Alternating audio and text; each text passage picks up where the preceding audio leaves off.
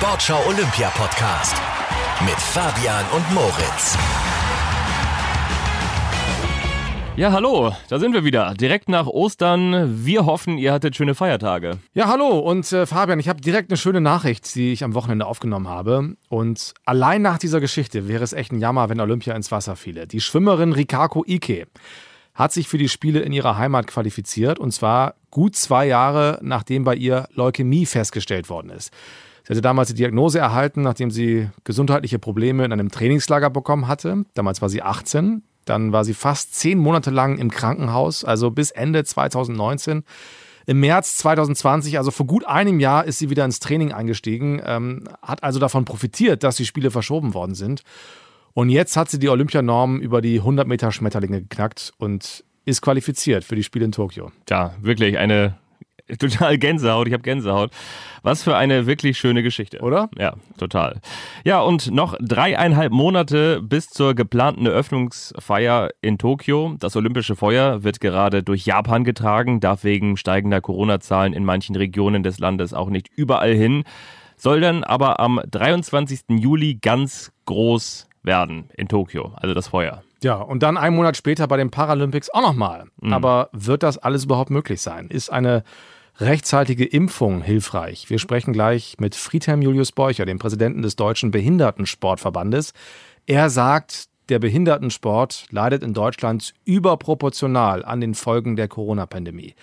Darüber sprechen wir mit ihm und über die Spiele in Tokio, die schwierige Vorbereitung und ob Deutschland überhaupt Sportler nach Japan schicken wird, wenn ein Risiko bleibt. Und wir haben den Weltmeister zu Gast, so nennt er sich selbst mit einem Augenzwinkern. Matthias Meester ist einer der lustigsten Sportler Deutschlands und einer der besten Paraleichtathleten. Und wir sprechen mit Mr. Sportschau. Alexander Bommes wird oder soll euch für die ARD in Tokio als Moderator durch die Olympischen Spiele führen gemeinsam mit Jessie Wellmer, die war auch schon mal unser Gast. Heute ist Alex da und er ist ein großer Olympia-Fan, erzählt von seinen schönsten Erlebnissen, spricht mit uns über die schwierige Vorbereitung auf Tokio und er ist übrigens auch ein sehr treuer Hörer dieses Podcasts. Also moin Alex, gleich Hi. hörst du dich selbst.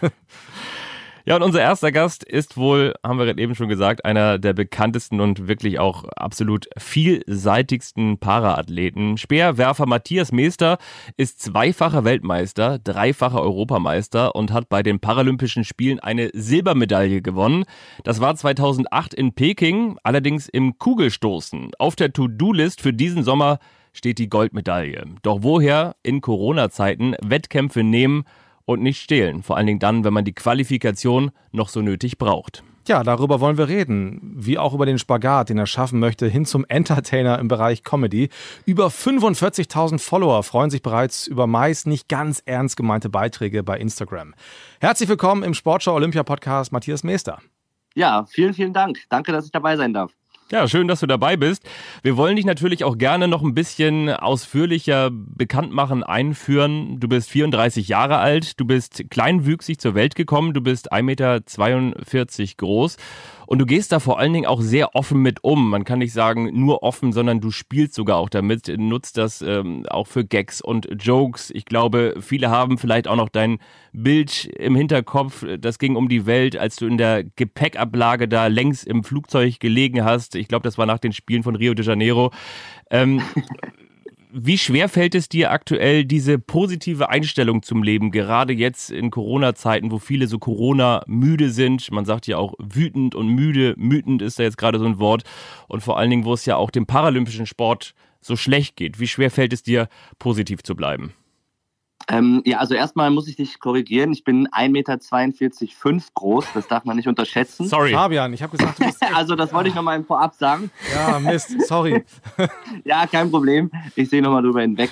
Und ähm, ja, also ich bin, glaube ich, einfach von meiner Art her, ich bin einfach eine Frohnatur. Ich ähm, lache sehr, sehr gerne auch über mich selbst, ähm, über meine Behinderung und ähm, habe ja dann auch jetzt während den Corona-Zeiten ähm, versucht, viele Leute ein bisschen, ja, ein Stück weit abzuholen, ähm, vom Alltag abzulenken, zum Lachen zu bringen mit den parantänischen Spielen. Und ähm, ja, ich glaube, ich bin einfach ein verrückter Vogel und ähm, ja, lache sehr, sehr gerne äh, auch über mich selbst. Auf die parenthenischen Spiele kommen wir gleich auch noch zu sprechen, für die du ja auch nochmal besonders ausgezeichnet worden bist. Aber jetzt nochmal, gerade für den paralympischen Sport sind die Spiele von Tokio vom 24. August dann ja bis zum 5. September noch einmal mehr von großer Bedeutung, weil dann eure Sternstunden schlagen, eure Sternwochen schlagen, ihr mal diese große mediale Bühne bekommen könnt. Und ähm, ich meine, trotz deines Medaillenwunsches in Anbetracht der weltweiten Situation gehst du schon auch zwiegespalten ran. Ich habe mal gelesen, du sagst schon, auch die Gesundheit aller der Menschheit steht schon im Vordergrund, ne? Ja, das auf jeden Fall. Also ähm, es war ja auch am Anfang der ähm, Pandemie, wo es losging, äh, ungewiss, äh, finden die Spiele statt oder nicht. Und das ist für uns gerade als Leistungssportler ist unser Job, unser Beruf ähm, natürlich dann auch, auch schwierig. Und ähm, zum Glück sind sie dann ja auch nicht abgesagt worden, sondern verschoben worden. Und so haben wir auch nochmal ähm, ja, die Chance, ähm, ein Jahr weiter Gas zu geben. Ich meine, das Ziel bleibt das gleiche und die Motivation ähm, schwindet jetzt nicht und wird nicht weniger. Denn ähm, wie ihr schon gesagt habt, für uns paralympische Athleten ähm, ja, heißt es, alle vier Jahre ähm, stehen auch wir mal im Mittelpunkt und können zeigen, äh, was wir können. Unsere Leistungen werden in der Öffentlichkeit preisgegeben. Und ja, ich, ich glaube einfach, das ist ganz wichtig, dass gerade für uns paralympische Athleten die Spiele stattfinden. Aber ich sage auch, die Gesundheit geht natürlich vor und ähm, ja, wenn es ähm, dann nicht so sein sollte und die Spiele aufgrund ähm, von Corona abgesagt werden, dann ähm, ja, müssen wir da alle äh, durch und ähm, wie gesagt, die Gesundheit geht vor. Wir können ja alle nicht vorhersagen, was passiert. Das ist genau. klar. Ähm, aber du wirst ja trotzdem, äh, du bist ja sehr positiv eingestellt, auch ein Gefühl dafür haben. Also, was glaubst du? Ähm, also ich glaube ganz ehrlich, dass die Spiele stattfinden werden, aber ich glaube, dass aber auch die Paralympischen Spiele ähm, nochmal, ja, wie soll ich sagen, es wird nochmal, glaube ich, davon abhängen, wie die Olympischen Spiele dann auch ähm, verlaufen werden. Also ähm, wenn wir da irgendwelche ähm, großartigen ähm, ja, Fälle erleben, was ich natürlich äh, nicht, nicht wünsche und auch nicht möchte. Ähm, aber ich glaube, wenn man da sieht, das Konzept ähm, geht vielleicht nicht auf, ähm, dann glaube ich, werden die Paralympischen Spiele darunter leiden. Okay, das heißt, das wird auch daran, ähm, glaubst du, so ein bisschen gemessen. Es Glaube ich klingt schon. so komisch, dass die Olympischen Spiele ein Testlauf für die Paralympics sind, aber unterm Strich wäre es ja so, ne? ja, genau. Also im Endeffekt sind wir ja nun mal äh, drei oder vier Wochen äh, nach den Olympischen Spielen äh, dran und ähm, ich glaube, aufgrund dieser besonderen Situation, die wir jetzt gerade haben, wird es dann wahrscheinlich ähm, ja so sein. Wie ist denn deine sportliche Situation gerade? Ähm, ja, meine sportliche Situation ist äh, so, dass ich ähm, unter bestimmten Auflagen äh, trainieren kann. Also ich äh, trainiere jeden Tag bis auf den Sonntag, äh, gebe Gas und ähm, ja, ich gehöre natürlich zu den Athleten, die ähm, ja, wo es die letzten Spiele sein werden. Und ähm, jetzt wurden sie halt, wie gesagt, nochmal ein Jahr verschoben. Nichtsdestotrotz bin ich immer noch top motiviert und äh, möchte gerne nach meinem großen Traum greifen und äh, dafür gebe ich alles und hoffe dann am Tag X ja, alles zu geben und gucken wir mal, ob es dann auch am Ende gereicht hat. Dein großer Traum ist Gold. Du musst dich aber ja auch noch qualifizieren, ne? Richtig, ich muss mich auch noch qualifizieren und äh, das ist natürlich gerade unter den Bedingungen jetzt ähm, sehr schwierig, weil ähm, wir natürlich jetzt nicht mehr so viele Wettkämpfe haben. Ähm, unser Quali-Zeitraum geht jetzt, glaube ich, los und ähm, ich weiß gar nicht, bis wahrscheinlich, denke ich, Juni, Juli. Ähm, ja, wird spannend, bleibt spannend, aber wie gesagt, ich habe auf jeden Fall mir nichts vorzuwerfen. Ich bin gut vorbereitet und ähm, ja, sehe da eigentlich sehr gut oder optimistisch hin. Ja, ich meine, du wirst dich qualifizieren, da bin ich auch sicher. Wenn denn Wettkämpfe stattfinden, wie ist die Situation da? Also wann, was ist jetzt auf, als nächstes auf deinem Kalender? Ähm, ja, tatsächlich ist jetzt gerade die Wintersaison quasi ja vorbei ähm, und jetzt beginnen äh, das ein oder andere Trainingslager und dann wird es so sein, dass im Mai dann die Sommersaison losgeht. Ich habe tatsächlich bisher noch keinen Wettkampf so auf dem Zettel. Ähm, es wird ja sicher auch immer wieder äh, wird ja was geändert und ich hoffe einfach, dass ich genug Möglichkeiten habe oder wir Athleten genug Möglichkeiten haben, um uns dann ja versuchen zu qualifizieren. Wie gehst du mit dieser Ungewissheit um? Gar nicht genau zu wissen, wann es eigentlich weitergeht und wie es weitergeht? Ähm, ja, tatsächlich äh, glaube ich, habe ich jetzt, weil wir das ja auch schon jetzt mittlerweile über ein Jahr haben äh, oder in diesem, in diesem Modus fahren, sage ich jetzt mal, ähm, ich werde alles geben. Wenn es stattfindet, bin ich an dem Tag X topfit wenn es nicht stattfindet, ähm, ja, dann, dann ist es so. Damit muss man einfach rechnen und ähm, ich werde trotzdem weiter Gas geben und ich bin Leistungssportler. Ich möchte gerne der Beste der Welt sein und dafür werde ich alles geben. Ähm, das ist nochmal mein Traum, mein großes Ziel und ja, ich glaube, dass wir Leistungssportler da schon sehr, sehr ehrgeizig sind und das dann auch erreichen möchten. Ähm, wir haben in der letzten Ausgabe hier mit Christina Schwanitz gesprochen, der Kugelstoßerin. War auch ein äh, echt schönes Gespräch. Könnt ihr gerne nochmal nachhören in der Folge vor dieser. Und da haben wir auch sehr ausführlich über das Thema äh, Doping gesprochen. Und sie sagte, dass sie viel weniger kontrolliert wird als früher, jetzt in Corona-Zeiten. Wie ist es bei dir? Tatsächlich, wenn ich jetzt äh, mal so rückblickend äh, mir das mal jetzt überlege, ist es schon so, dass ich, glaube ich, vielleicht eine Kontrolle hatte. Ähm, aber ich weiß nicht, ob da äh, irgendwie vielleicht zwischen Parasport und Olympia da irgendwo auch noch Abstufungen gibt, ob, äh, ob da der ein oder andere Athlet mehr oder weniger kontrolliert wird. Im also es ist schon weniger. Im Vergleich, genau, wollte ich gerade sagen, im Vergleich zu wie vielen vorher? Also vor Corona hatte ich tatsächlich mal ein Jahr, da wurde ich auch so, ist vielleicht, klingt jetzt vielleicht nicht viel, aber bestimmt auch so 10, 11 Mal kontrolliert worden. Also nicht im Wettkampf, sondern dann auch zu Hause und an der Trainingsstätte. Mhm. Wir sprechen gleich noch mit eurem Präsidenten, mit dem Vorsitzenden des Deutschen Behindertensportverbandes, mit Friedhelm Julius Beucher. Der wird uns höchstwahrscheinlich ein paar schrillende Alarmglocken mitbringen. Da wird es unter anderem auch um Mitgliederschwund in den Verbänden gehen. Äh, du bist ja ein Typ für kreative Lösungen. Was können wir ihm ausrichten? ähm, ja, wir könnten nochmal machen, dass ich nochmal die ähm, parantänischen Spiele ausrichte und da machen wir dann eine Tal Talentsichtung. Dann soll mir jeder sein Video schicken und dann äh, machen wir eine Talentsichtung und dann hoffen wir, wenn dann Corona vorbei ist, ähm, ja, dass wir das dann wieder ein bisschen anheben können. Also du machst dann hier den, den Dieter Bohlen oder wie, ja? Setz dich, äh, obwohl der jetzt ja nicht mal mit dabei ist, aber das ist eine andere Geschichte, ja? Ja, genau. Okay. Megamäßig. Ja, das wird natürlich gleich ein Thema sein mit dem Friedhelm Julius Beucher. Das ist natürlich gerade auch für den paralympischen Sport eine sehr schwierige Zeit und auch da liegen ja große Hoffnungen im Thema Impfen. Wie stehst du eigentlich dazu? Wirst du dich impfen lassen, wenn du an der Reihe bist? Ähm, also wenn ich an der Reihe bin, werde ich mich impfen lassen, ja. Ähm, aber ich würde mich jetzt nicht impfen lassen, ähm, dass, wenn das dann Voraussetzungen sind, um an den Spielen teilzunehmen. Also ähm, da bin ich genauso wie auch andere Athleten ähm, dagegen. Aber klar, wenn ich an der Reihe bin, ähm, dann würde ich es auf jeden Fall machen, ja. Ich habe mich schon mal gefragt, ähm, ich hoffe, die Frage kommt jetzt nicht, nicht falsch äh, rüber. Nö, wie, ist das, wie, wie, ist das eigentlich mit deiner Körpergröße? Also du hast ja sehr viel weniger Körper als jetzt, ähm, als ich zum Beispiel, ich bin auch nicht groß, ja. 1,78 oder 1,79. Ja. Ähm, kriegst du trotzdem die gleiche Impfdosis? Wie ist das?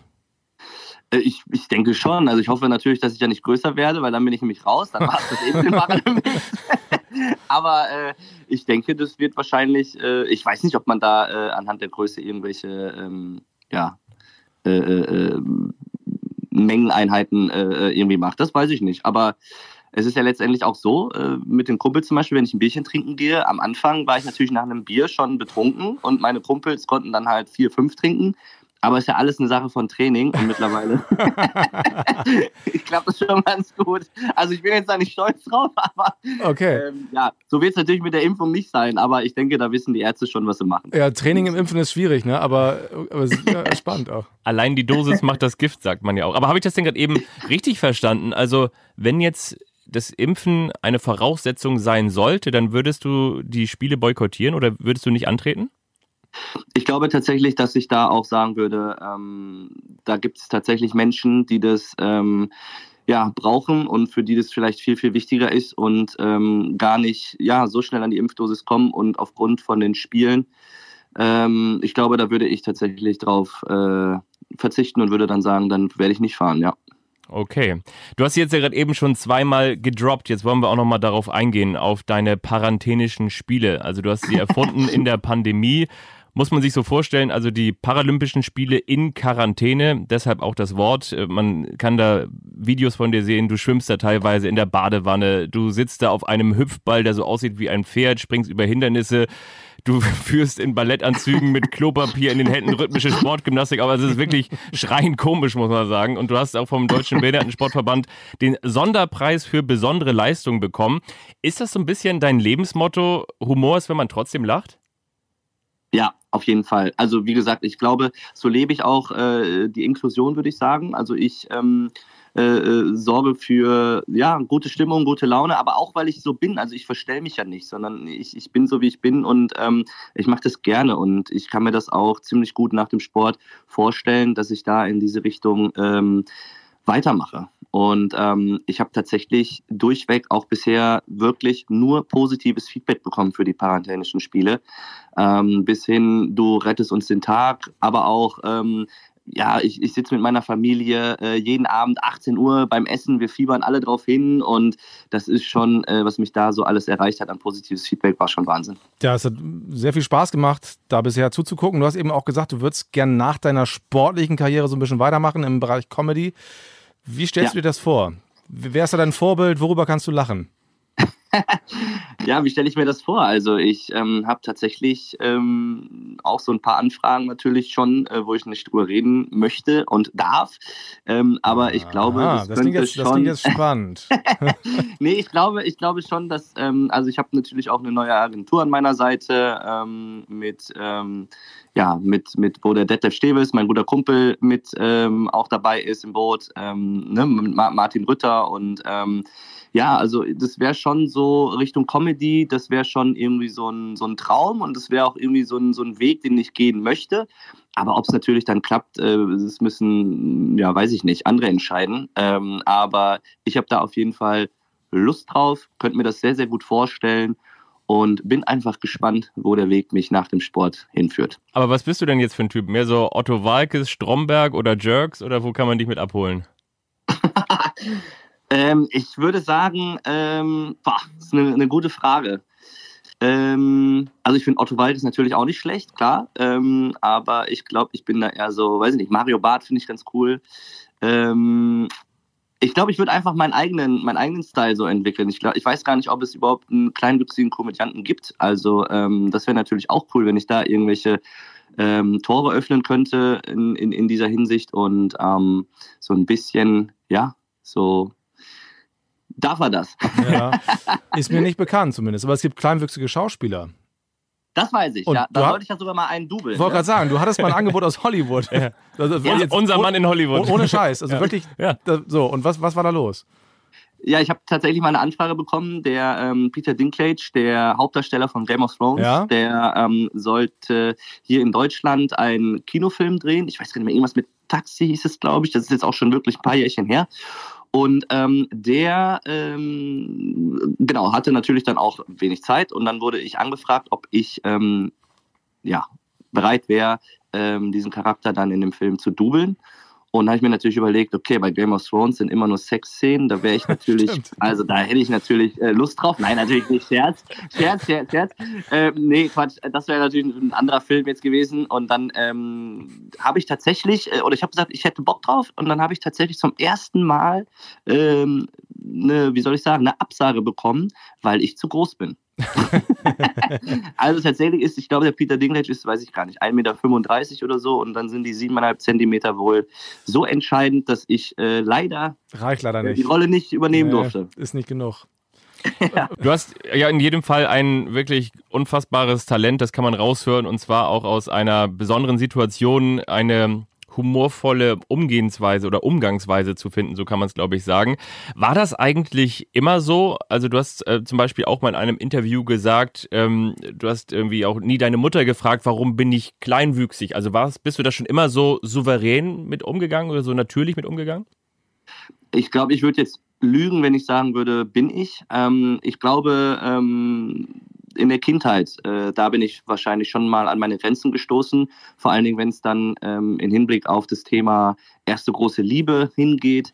Da, wenn man dann ähm, ja auf seinem Liebesbriefchen äh, Ja und Nein angekreuzt bekommen hat und äh, dann aufgrund der Größe es dann gescheitert ist, da hinterfragt man sich natürlich schon und man ist da jetzt auch nicht so äh, voll begeistert und ähm, ja, stellt sich da schon ein paar Tage so die Frage, okay, hm, wie soll das hier weitergehen? Aber dann irgendwann, ähm, ich, äh, wenn man dann halt äh, äh, irgendein bestimmtes Alter hat und dann da raus ist, dann merkt man schon, ähm, dafür ist man einfach Kind. Ne? Und ähm, es war tatsächlich so, dass äh, diejenige, die diesen Liebesbrief auf äh, Ja und Nein angekreuzt hat, die habe ich tatsächlich viele, viele Jahre äh, wieder getroffen und äh, hat dann tatsächlich gesagt, so, ach, damals, weißt du noch, da äh, war ich echt, war ich echt blöd.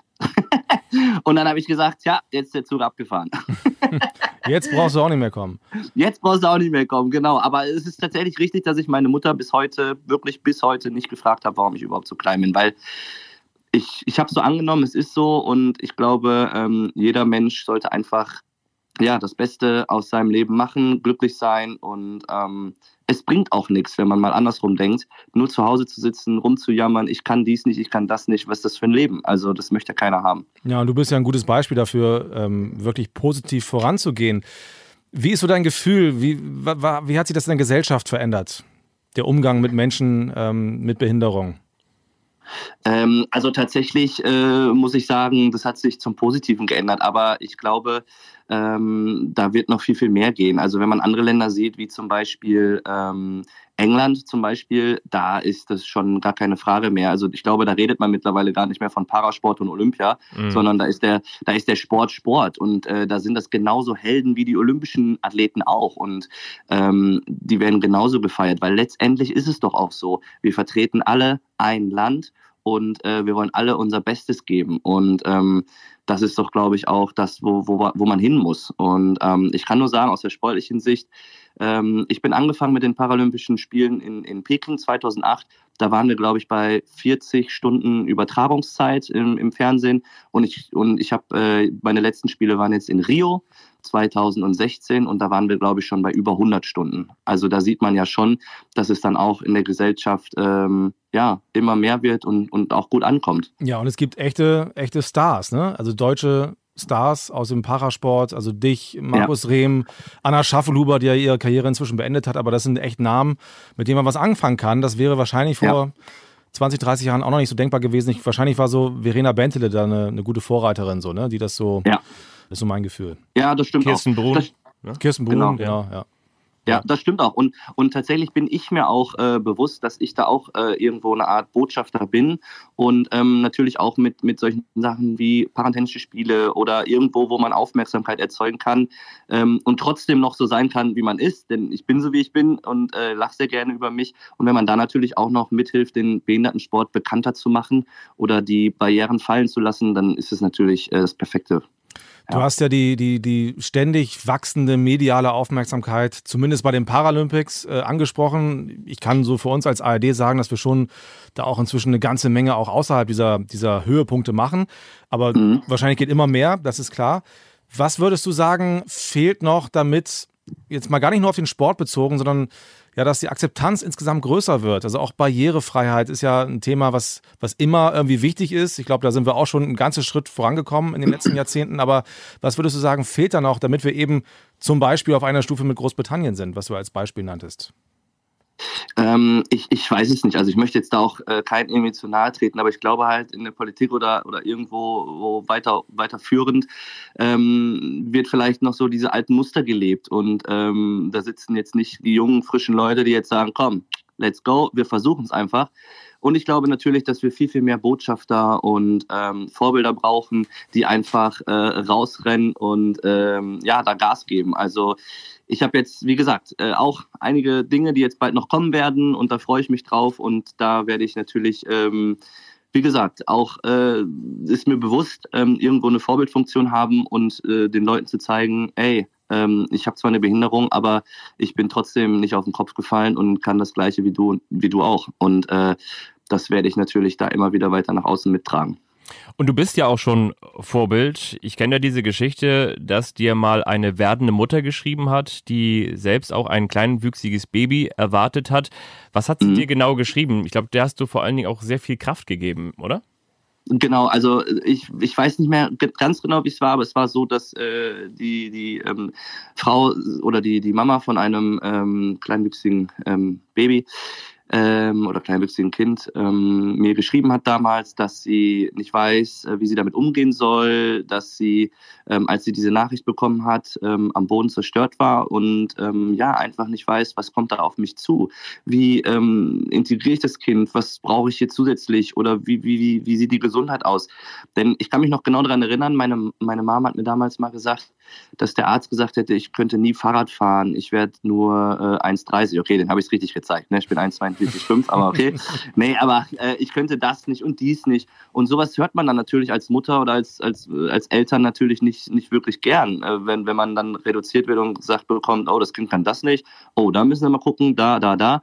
Und eine, eine Mutter denkt natürlich weiter. Ähm, wie mache ich das mit der Ausbildung, mit dem Job? Ähm, Geht es in in der Behindertenwerkstatt oder geht es so in der freien Wirtschaft? Und da habe ich natürlich, ähm, weil ich das natürlich auch schon alles erlebt habe, meine Erfahrungen gemacht habe, da äh, geholfen und dann hat sie sich bedankt und hat auch gesagt, dass ich mir da die Zeit genommen habe, was ich aber natürlich, das ist keine Frage, dass ich das mache und äh, ja, jetzt habe ich ihr die Angst genommen und sie freut sich und ähm, ich denke, dass wir vielleicht nochmal in Kontakt äh, treten werden, wenn äh, ja, das Kind dann größer kann ich nicht sagen, aber älter ist.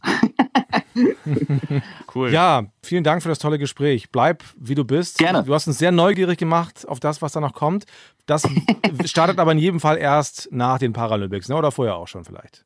Nee, das wird auch dann nach den Paralympics, okay. aber jetzt sicherlich wird auch schon ein, zwei Dinge vorher kommen. Ähm, ja. ja. aber äh, seid einfach mal gespannt und äh, es wird auf jeden Fall lustig, so viel kann ich sagen. Ja, das ist gut. Da sind wir wirklich sehr gespannt. Also ja. das wird dich jetzt echt so richtig angetriggert und mal gucken, äh, mal gucken, was das wird. Werden wir verfolgen. Ähm, bleib gesund, bleib sportlich erfolgreich und wir hoffen und wünschen dir sehr, dass du deinen großen Traum doch noch die Medaille zu gewinnen, die Goldmedaille äh, zu gewinnen bei den Paralympics, dass du dir den erfüllen kannst. Vielen Dank, vielen, Matthias. Vielen Dank. Gerne, gerne und ja, vielen Dank. Ja, dann würde ich sagen, holen wir unseren nächsten Gast doch mal dazu. Ich habe schon ein paar Paralympics begleiten dürfen als Reporter für die ARD und da hat sich von Friedhelm Julius Beucher so ein bestimmtes Bild in mir verfestigt. Er steht mit der kleinen Deutschlandfahne auf der Tribüne und er scheint auch ein gutes Näschen zu haben, denn er schafft es eigentlich immer, gerade genau da zu sein, wo es aus deutscher Sicht richtig abgeht. Und äh, jetzt geht's ab im kleinen Studio der Sportschau beim WDR in Köln. Da sitzt er nämlich, um mit uns zu quatschen. Hallo, Herr Beucher. Hallo, Herr Kasserlet. Ja, hallo. Sie scheinen ja schon fast hellseherische Fähigkeiten zu haben. Was denken Sie? Werden Sie auch in diesem Jahr wieder auf der Tribüne stehen mit einem Deutschlandfähnchen, nur dieses Mal in Tokio? Da bin ich eigentlich fest von überzeugt. Das Traurige ist nur, ich werde wahrscheinlich alleine auf der Tribüne sein, sprich nicht in einem vollen Zuschauerrund. Äh, wir werden dort lediglich mit der Mannschaft und den anderen Teilen der Delegation, sprich dem Präsidiumsmitgliedern vor Ort in Tokio sein. Das ist so festgemacht für alle anderen Nationen durch das IOC und das IPC. Aber dass Sie da sind, da sind Sie sich sicher. Da bin ich mir ziemlich sicher, weil ich mir einfach nicht vorstellen kann, dass die Japaner diese Spiele nicht durchziehen. Und ich habe auch seltene Einigkeit und äh, gleichlautende Äußerungen vom IOC und dem Internationalen Paralympischen Komitee gehört. Und ich weiß auch von meinen Sportlern, das ist ja auch nicht unwichtig, dass sie alle wollen, dass es stattfindet, äh, egal unter welchen Bedingungen passt. Mhm. Äh, es muss eben der Pandemie geschuldet sein und dieser weltweiten Katastrophe. Wir haben ja schon mehrfach miteinander gesprochen, auch hier im Sportschau Olympia Podcast und äh, unter anderem vor ziemlich genau einem Jahr, also ganz kurz bevor die Spiele in Tokio verschoben worden sind. Und Sie haben damals etwas gesagt, was Sie jetzt vor kurzem im Deutschlandfunk auch wieder gesagt haben, nämlich die Spiele durchzuführen ist nur verantwortbar, wenn weitestmöglich gesundheitliche Schäden ausgeschlossen werden. Ich verstehe es jetzt richtig. Sie glauben, dass wir diesen Stand äh, erreichen können, obwohl die Zahl der Neuinfektionen in vielen Ländern jetzt aktuell wieder rasant, rasant steigt. Da bin ich fest von überzeugt, weil immer mehr die Erkenntnis bei den Menschen und vor allen Dingen bei den verantwortbar Handelnden wächst, dass nur mit rigorosen Maßnahmen äh, die Pandemie, wir diskutieren im Moment über den aktuellen Lockdown bei uns und vor allen Dingen mit zunehmender Impfung in den Griff bekommen werden kann. Und äh, das werden wir hier auch bei uns sehen. immer mehr gute Nachrichten darüber, dass es immer mehr Impfstoffe gibt und dann natürlich, äh, dass wir auch, ich bin kein Hellseher, aber man kann ja eins und eins zusammenzählen und dann sieht man, wenn sich jetzt nochmal im wahrsten Sinne des Wortes am Riemen gerissen wird und 14 Tage mindestens man auf alles das verzichtet, was sonst einem so lieb gewonnen ist. Das heißt also rigorose Kontaktbeschränkungen, äh, keine unnötigen Begegnungen. Dann vertraue ich der Wissenschaft, den Epidemiologen und all denen, die da sich beruflich mit befassen, dass wir dann plus zusätzlicher Impfung und regelmäßiger Testung äh, die Pandemie so in den Griff bekommen, dass es dann auch verantwortbar ist, gesundheitlich verantwortbar nach Tokio zu fahren. Tja, und im Mittelpunkt stehen natürlich wie bei Olympia völlig klar, auch bei den Paralympischen Spielen die Sportlerinnen und Sportler, die Teilnehmenden. Es ist also wichtig, was die wollen. Welche Rückmeldung bekommen Sie da? Dieses Ja zum Impfen hat von Anfang für mich zögerlichen 60 Prozent erheblich zugenommen. Der größte Teil möchte sich impfen lassen. Äh, wir haben eine sogenannte Sprechstunde eingerichtet für die äh, Paraathleten mit äh, der Mannschaftsleitung und den äh, Fachleuten und den Medizinern. Und dort werden diese Fragen aktuell behandelt. Da haben letztes Mal über 100 Personen dran teilgenommen und so halten wir unsere Athletinnen und Athleten immer aktuell auf dem Laufenden und vermitteln vor allen Dingen auch die Inhalte des Playbooks, was IOC und äh, IPC festgelegt haben mit dem Organisationskomitee, sodass wenn das Impfangebot da ist, wird sich der größte Teil unserer Mannschaft äh, impfen lassen. Das weiß ich aus Rückmeldungen und davon bin ich auch persönlich überzeugt. Sie klingen jetzt sehr optimistisch, Herr Beucher, ähm, dass das alles in den nächsten dreieinhalb Monaten, also bis zu den Paralympics sind es ja dann nochmal einen Monat mehr, dass äh, wir bis dahin einen entscheidenden Schritt weiter sein werden. Ich will den Teufel jetzt gar nicht an die Wand malen, aber wir müssen ja in diesen Phasen, in denen wir uns befinden, auch immer davon ausgehen, dass auch mal Rückschläge kommen könnten. Werden Sie in jedem Fall Sportler nach Tokio schicken oder könnte auch eine Situation eintreten, wo Sie dann wieder sagen, das können wir eigentlich nicht verantworten? Wenn es aktuell nicht verantwortbar ist, vor dem Festlegen der Abreise, dann werden wir nicht fahren. Wenn es nicht verantwortbar ist, kann kein Funktionär, kein Präsident dieser Welt, der verantwortlich für seine Athletinnen und Athleten handelt, sagen, es wird allem zum Trotz gefahren. Ja, also das Thema Impfen, Sie sind da auf einer Linie mit Alfons Hörmann, der bei uns hier im Podcast auch schon ähm, sich sehr optimistisch gezeigt hat, dass wir im zweiten Quartal da einen ganz großen Fortschritt machen werden. Ähm, nun ist ja immer die Frage, sollten SportlerInnen in Deutschland bevorzugt werden vielleicht? Matthias Meester hat eben ganz klar gesagt, nee, will er nicht. Das, äh, das würde er ausschließen, dann würde er nicht nach äh, Tokio reisen. Gehören Menschen mit Behinderungen aber nicht zu denen, die dran sind jetzt so in der nächsten Zeit? Und wissen Sie, viele, wie viele Topsportler schon geimpft sind? Behinderung ist ja nicht gleich Behinderung. Es gibt bei uns Athletinnen und Athleten, äh, die zum Beispiel hohe äh, Querschnittslähmungen haben, äh, dass sie nicht über ein vollkommenes äh, Lungenvolumen verfügen äh, können, äh, die gehören mit zur Risikogruppe. Und wenn sie zur Risikogruppe gehören, dann gilt das für sie, wie alle anderen, die zur Risikogruppen gehören, dass sie eine Impfpriorität benutzen. Aber wir haben, und da hat Matthias Meester das eigentlich wiedergegeben, was die Mehrheit unserer Athleten auch gesagt hat, das haben wir sehr frühzeitig gesagt, wir wollen nicht priorisiert werden. Zuerst sollen die Menschen geimpft werden in Deutschland, deren Leben gefährdet ist. Das sind die älteren und kranken äh, Menschen. Aber wir haben ja in zwei, drei, vier, fünf, sechs Wochen eine andere Situation. Und dann äh, denke ich es, ist es auch keine Frage mehr, ob jetzt Sportler, die zu Olympia und zu den Paralympics fahren, mit im Rahmen der Impfkampagnen halt mit dabei sind. Und wenn ich dann noch einen weiteren Ausflug mache zu den Sportlerinnen und äh, Sportler, die also bei Bundespolizei, bei Bundeswehr und bei Zoll sind und äh, zu den Fördergruppen der Landespolizeien gehören, die können zusätzlich von diesem sogenannten Hop-on-Verfahren äh, profitieren. Das heißt, äh, diese Dienststellen werden ja angerufen, wenn in Impfzentren Impfdosen übrig sind. und die dann sofort dahin kommen. Also um das Impfen mache ich mir, nachdem ich sicher weiß und wissen kann, dass es immer mehr Impfdosen gibt, die zur Verfügung stehen, mache ich mir da keine Sorge. Weise natürlich in dem Zusammenhang darauf hin, das kann nicht bis auf den letzten Moment abgewartet werden. Man mhm. kann nicht in einen Wettkampf steigen, wenn man frisch geimpft ist. Da muss schon eine bestimmte Zeit zwischenliegen. Also das muss schon, da gibt es irgendwann auch irgendwie, wir werden jetzt wahrscheinlich kein Datum nennen können, aber schon Nein. auch einen Zeitpunkt. Das sagen uns die Ärzte. Ja, okay. Das sagen uns die Ärzte. Weil Sie gerade sagen, dass wir ja immer mehr Impfstoffe bekommen. Ich will es einfach nur mal abklopfen. Der chinesische Impfstoff, den das IOC für die Sportler angekündigt hat, ist das ein Thema? Nein. Das ist für DOSB und DBS kein Thema.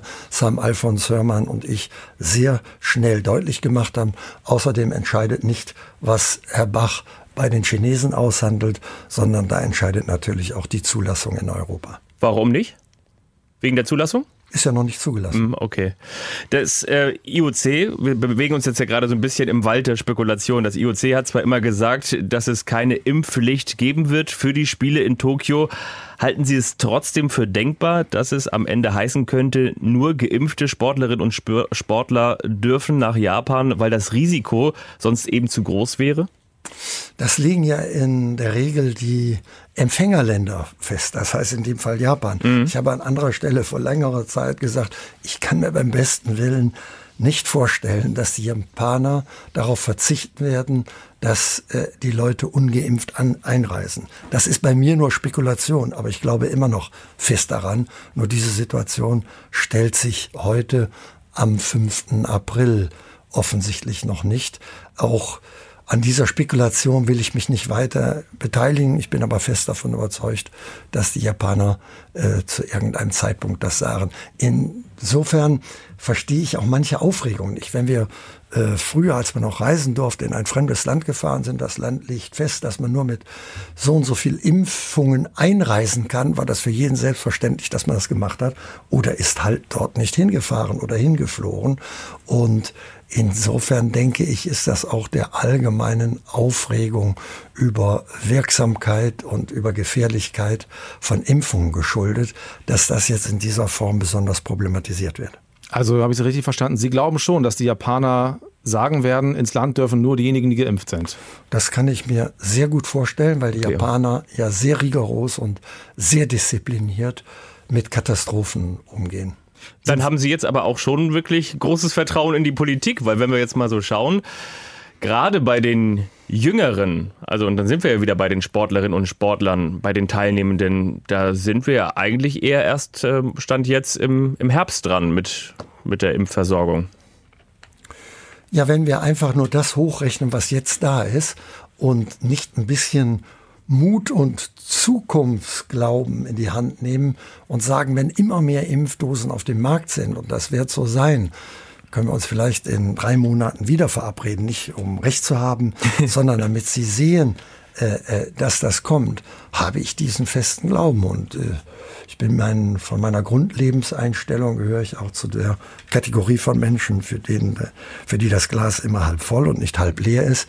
Und diesen Optimismus versuche ich auch mit meinen Sportlerinnen und Sportlern zu verbreiten, aber nicht nur äh, gegen jegliche Vernunftregelung und wenn und aber zurück, sondern vom Grundsatz her.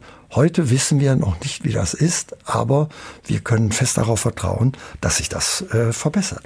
Ihr Optimismus ehrt Sie natürlich auch. Ich will nur sagen, und da geht es auch gar nicht darum, um Recht zu haben oder nicht Recht zu haben. Aber wie gesagt, DOSB-Präsident Alfons Hörmann war auch zu Gast bei uns im Sportschau Olympia Podcast und hat gesagt, so im März, April, im zweiten Quartal wird genug Impfstoff da sein für die Teilnehmenden.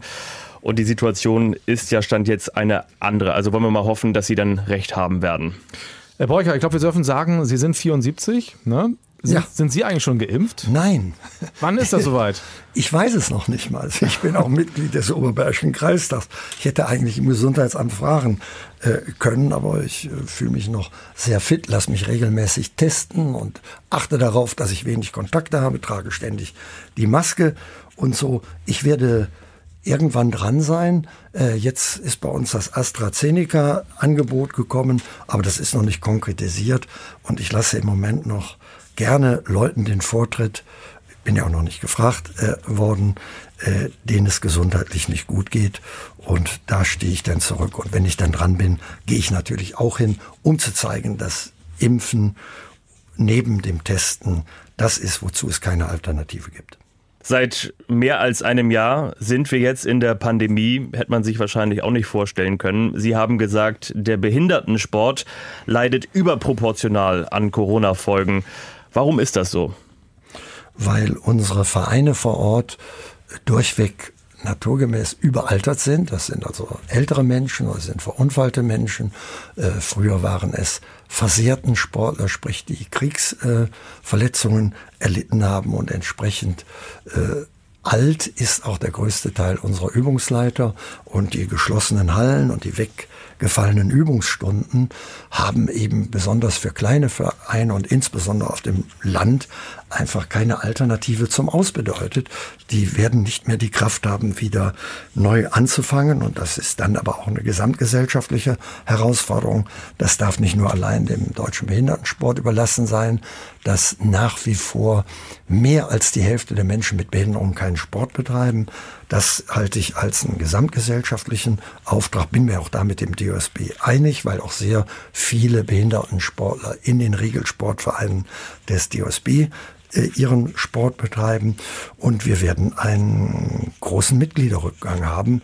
Wir fürchten, dass das, äh, wenn die Zahlen aus den einzelnen Bundesländern da sind, dass das zwischen 15 und 20 Prozent äh, sein wird. Das ist schon ein Aderlass vor Ort und der wird vielen Menschen fehlen, weil sie dann die zur Gesunderhaltung nicht notwendige sportliche Betätigung nicht mehr haben können.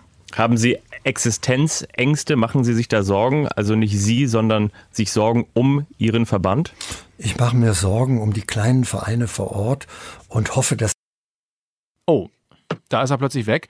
Wir wollen das mal ganz kurz transparent sagen. Wir zeichnen am Ostermontag auf. Und äh, da ist natürlich Feiertag auch in, in Köln beim WDR und ähm, hier auch bei uns beim NDR in Hamburg, wo wir diesen Podcast produzieren. Ach du dickes Ei, ja. Und ach du dickes Ei. Und irgendwie war plötzlich die Leitung weg und äh, Herr Beucher dann nicht mehr zu hören. Aber wir wären nicht der Sportschau Olympia Podcast. Wären wir nicht, wenn wir nicht eine Lösung gefunden hätten und Herr Beucher mitgemacht hätte. Er ist jetzt in seinem Auto, aber in, in guter Tonqualität ja. mit uns verbunden. Hallo Herr Beucher, Sie hören uns noch, ne? Hallo zusammen nach Hamburg. Ja, schön, dass das trotzdem klappt. Ich, ich hoffe, Sie haben jetzt nicht noch zwei Minuten weitergeredet und dann erst gemerkt, dass wir nicht mehr da sind. Äh, Nein, ich glaube sogar, dass ich eine Punktlandung hatte, aber das werden Sie ja nachher feststellen. In das, jedem Fall. Genau. Äh, ja, Fabian, du hattest eine Frage gestellt. Die machen wir einfach nochmal. Genau, jetzt. wir sind auf der Zielgeraden. Trotzdem, weil es uns ein Anliegen ist, wollen wir es in jedem Fall nochmal bis zum Ende dann auch fertig bekommen mit Ihnen und weil es auch vor allen Dingen auch Spaß macht und weil man viele Eindrücke gewinnen kann. Ich hatte gerade eben gefragt, die Existenz der Verbände, sorgen Sie sich um die? Ich sorge mich äh, weniger um die Existenz der Verbände, äh, sondern mehr um die Existenz einzelner Vereine und insbesondere der kleinen Vereine vor Ort. Da fällt seit über einem Jahr der Sport aus. Breitensport, Präventionssport, Rehabilitationssport. Die Übungsleiter sind in der Regel ältere Menschen, die selbst zum Teil zu Risikogruppen gehören. Das heißt, Vereine haben uns signalisiert, dass sie nach dieser Pandemie weder die Kraft noch die Leute und vor allen Dingen nicht die Räume haben, um weitermachen zu können. Das führt hochgerechnet bei unseren 17 Landesverbänden auf einen schon jetzt festgestellten Verlust von 15 bis 20 Prozent der Mitglieder. Das wissen wir Mitte des Jahres, wie viele es letztlich sind. Und deshalb antichambrieren wir überall und sagen, der Sport braucht auch die notwendigen Hilfe. Denn es liegt im gesamtgesellschaftlichen Interesse, dass die Menschen Sport betreiben und insbesondere Behindertensport. Der hilft also, Krankheiten natürlich zu verhindern. Äh, Rehabilitationssport ist fast überlebenswichtig für manche Menschen. Und äh, deshalb ist es so wichtig, dass dieser Sport, sobald die Pandemie es zulässt, die Pandemiebewältigung, dass der wieder aufgenommen wird. Aber dass er aufgenommen werden kann, äh, das geht eben nur mit auch entsprechenden Geldmitteln. Und deshalb sind wir überall vorstellig. Bei den Landesregierungen, äh, bei der Bundesregierung und dort, wo wir uns Hilfe erwarten können. Ja, Sie sprechen vom Mitgliederschwund, den Sie befürchten, den es jetzt schon gibt, ähm, haben auch erzählt, dass über die Hälfte aller Menschen mit Behinderung in Deutschland gar keinen Sport treibt. Ähm, nun sind die Paralympics ja extrem wichtig für den paralympischen Sport. Ne? Der steht eben wirklich nur alle zwei Jahre im Fokus, also dann einmal im Winter und im Sommer im Wechsel. Wir haben mit Matthias Meester gesprochen, der sich als Vorbild sieht, der eben auch sagt, wir brauchen diese Vorbilder. Nun, wenn die nicht präsent sind auf der Mattscheibe, welche Folgen hätte eine Absage der Paralympics für den Behindertensport in Deutschland? Das wäre katastrophal. Das, äh, da würde uns eine wichtige Darstellungsform äh, finden. Äh, auch ganz abgesehen davon, dass für die einzelnen Athleten schrecklich wäre. Für manche haben die Lebensplanung auf diese großen Spiele ausgerichtet. Manche haben ein Alter erreicht, wo sie genau wissen, äh, im Rhythmus der Paralympics zu bleiben, dass sie bei den nächsten Paralympics 2024 nicht mehr dabei sein äh, können. Gut, da mag man sagen, das sind individuelle Gründe, aber insgesamt die Vorbildfunktion, die also der paralympische Athlet für den Mensch mit Behinderung hat, das ist ein wichtiges Schaufenster, wo Menschen sagen können, ach, das könnte ich doch zumindest mal versuchen. Wir haben eine Aktion gestartet, Teilhabe vereinfacht, wo wir alle paralympischen Sportarten vorgestellt äh, haben. In, natürlich in Mailform wie auch in Buchform. Äh, das Buch wird uns förmlich aus den Händen gerissen, weil auch eine Bereitschaft, auch bei den Regelsportvereinen aus dem Olympischen Sportbund, äh, da ist, auch eben Behindertensport in ihrem jeweiligen Portfolio anzubieten. Und das haben wir aufgegriffen. Und dazu ist ein ganz, ganz wichtiges Rad in dieser Darstellung und in diesem Auffordern zum Nachmachen und Mitmachen sind da die Paralympics. Um auf den Leistungssport bezogen, es finden schon lange kaum Wettkämpfe statt, auch keine Quali-Wettbewerbe. Nun steht uns hier zumindest in Deutschland der nächste wirklich harte Lockdown bevor wo es ja wahrscheinlich auch eher keine Lockerungen geben wird, was den Sport angeht. Wie groß ist das Problem, auch bezogen auf den Behindertensport in Deutschland? Also wir haben bis jetzt knapp 60 Prozent äh, unserer Athletinnen und Athleten, die äh, die Chance haben, nach Tokio zu kommen, haben die Qualifikation erreicht. Äh, wir haben im Mai und im Juni und im Juli noch Veranstaltungen, die so zertifiziert sind, dass dort Qualifikationsnormen erreicht werden können. Und unserem langen Drängen hat das IPC inzwischen entsprochen, indem es auch für einen bestimmten Prozentsatz noch Nachqualifizierungen in Tokio möglich macht. Okay.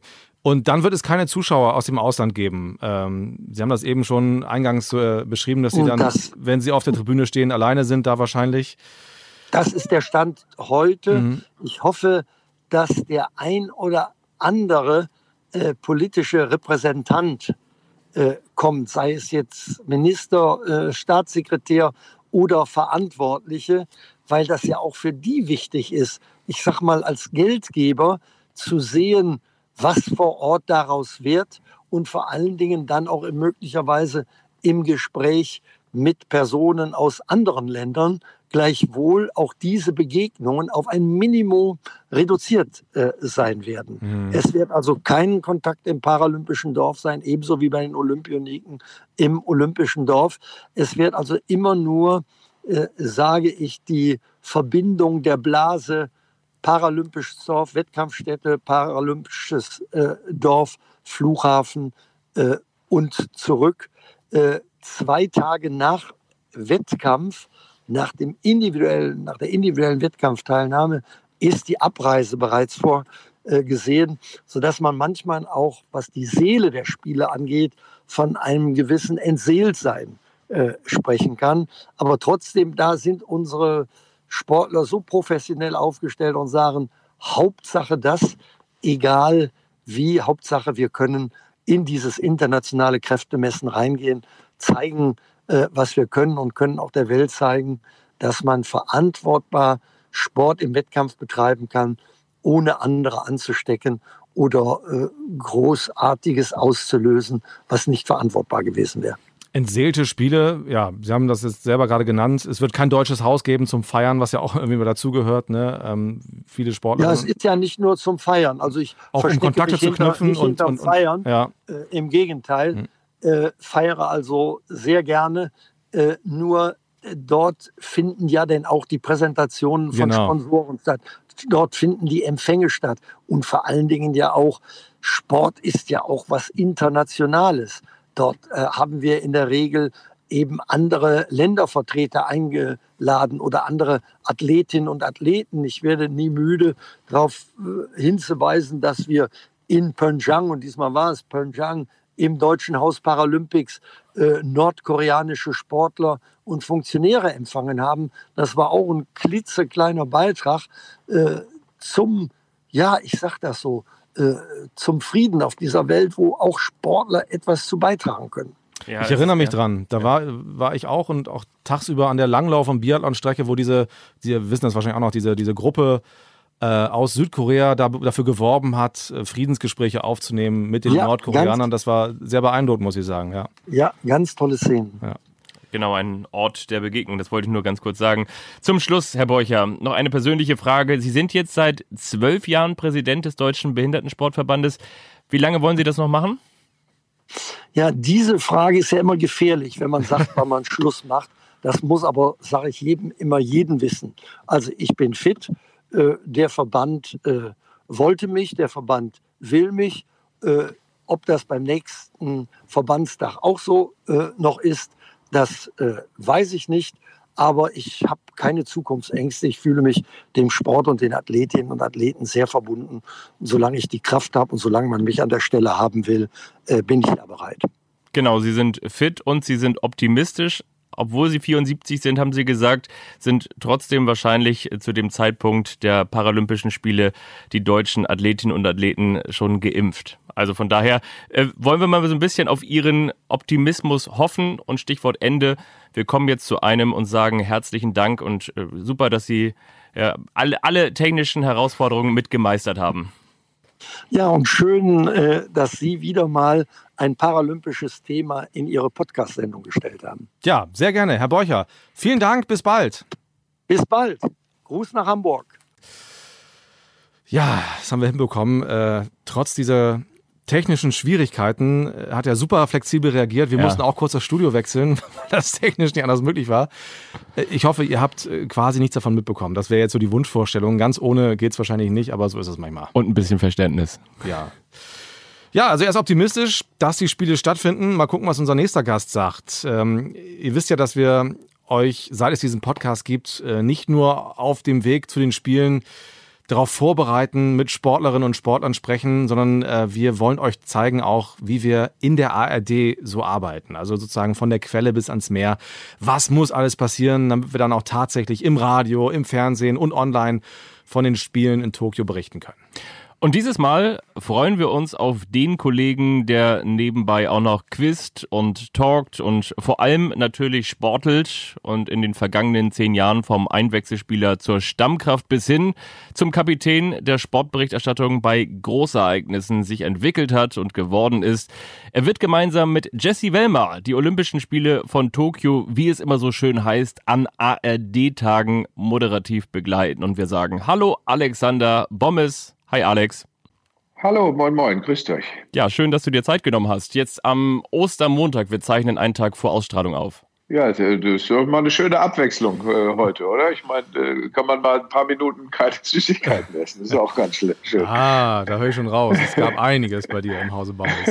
Ja, das ist, äh, das ist ja dann doch mal ein Anlass. Nee, aber Wetter ist auch nicht so doll und ich freue mich, äh, dass wir ein bisschen äh, ja, hinter die Kulissen schauen. Ist ja momentan manchmal sehr betrüblich oder hinter die Behind the Scenes, wie ihr sagt, aber es ist ja trotzdem ein Thema, was uns ja äh, täglich begleitet momentan in der Vorausschau, in der Glaskugel-Vorausschau. Ja, Glaskugel ist, glaube ich, ein gutes Stichwort. Wir müssen ja alle so ein bisschen, bisschen gucken, was kommt. Eigentlich wird es für dich ein Hammer-Sportsommer, ne? Also erst die Fußball-EM, dann Olympia. Ist ja eigentlich geil. Nun wissen wir eben aber alle nicht, wie es dann wirklich wird. Hast du sowas wie Vorfreude oder ist die Hand noch im Klammergriff an der Bremse, was das angeht?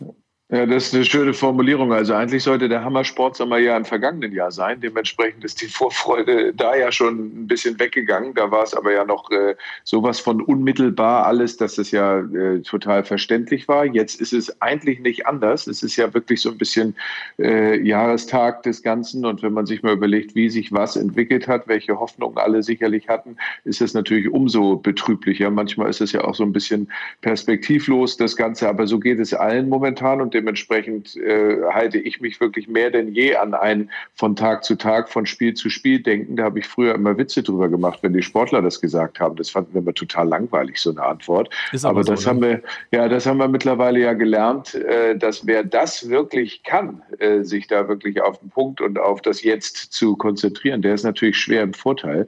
Und äh, so müssen wir gucken. Also EM stünde als erstes an und dann Olympia. Ich bin gespannt, äh, ob und wenn ja, wie das stattfinden kann. Wie bereitest du dich denn jetzt darauf vor? Oder bereitest du dich schon darauf vor, weil du eh sportinteressiert bist und alles mitbekommst? Oder ist das auch noch sehr verhalten, weil du eben gar nicht weißt, ob sich das lohnt und ähm, ja, ob das alles stattfindet?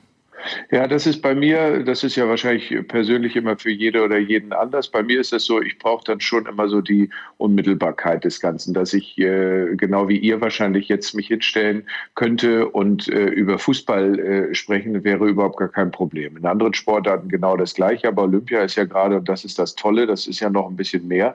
Und da tue ich mich gerade schwer, natürlich in den Sportarten links und rechts äh, zu lesen und mir alles reinzuziehen, äh, weil ich überhaupt gar nicht weiß, äh, was nun davon zur Aufführung kommt und beziehungsweise wie äh, die ganze Geschichte nun vonstatten gehen soll. Da brauche ich immer so die, die, die unmittelbaren letzten Tage dafür. Dann habe ich das auch alles und dann habe ich auch richtig Lust dazu.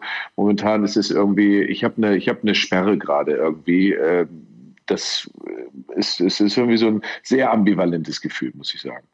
Das erinnert mich auch so ein bisschen an meine Studienzeit oder an meine Schulzeit. Da habe ich mich auch dann immer bis auf die Unmittelbarkeit äh, sozusagen ähm, ausgeruht, ja. bis es dann endlich losging. Aber ich meine, als es drauf ankam, dann, als ne? es drauf ankam, dann äh, war ich da. Genau. Da war aber auch dabei sein nicht alles. Also da war dabei sein nicht alles. Das stimmt auch. Aber so, so also, ja.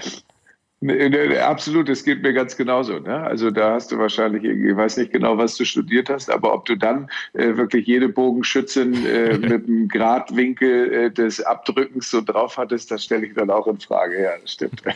Aber wenn wir mal schauen, ich meine, es gibt ja gerade bei Olympischen Spielen sogenannte Fachreporter. Es gibt einen für die Leichtathletik, es gibt einen fürs Schwimmen, es gibt eine für Beachvolleyball und so weiter, kann man es fortführen. 33 Sportarten, 51 Disziplinen. Ich glaube, glaube, es werden dann rund 340, ich glaube ganz genau 339 Wettkämpfe sein.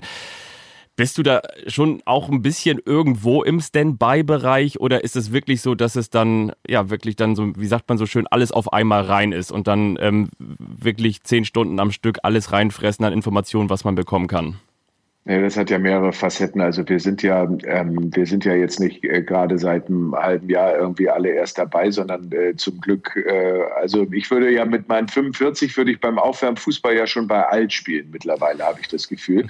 Das zeigt aber ja auch, dass ein gewisses Maß an Erfahrung da ist. Und ich äh, finde es total lustig, wenn du äh, gerade sagst, diese ganzen Sportarten, wenn ich die jetzt mal quer lese im Verlaufe des Ostermontags heute, dann bin ich mir hundertprozentig überzeugt, dass das schon alles da ist ist, was man eigentlich bräuchte. Dazu kommen dann, das ist Punkt zwei, die Fachreporter natürlich. Das ist ja gerade das, was Olympia in einem Maß ausmacht, wie man ja Mannschaft eigentlich nicht besser definieren könnte, dass du da wirklich während dieser Veranstaltung in den Wochen davor permanent am Telefonieren, am dich unterhalten bist und dann sagst du so, welche Geschichte ist es hier, wie wollen wir es da machen und dann geht das Ganze erstmal wieder in die Mülltonne, weil am Tag ist nach zehn Minuten die Sendung schon wieder ganz anders und dann äh, fängst du halt mit Fahrrad an, weil da was passiert und kommst zum schießen erst zwei Stunden später. Also das ist ja, und da komme ich jetzt in die Vorfreude, dank euch, äh, das ist ja Olympia und dementsprechend bist du ja als Moderator immer auf der sicheren Seite, denn äh, du bist ja eigentlich der Verbinder des Ganzen. Dass du natürlich nicht ahnungslos bist, wenn dann der Olympiasieger bei dir reinwackelt, ist auch klar, aber dafür lieben und kennen wir alle den Sport.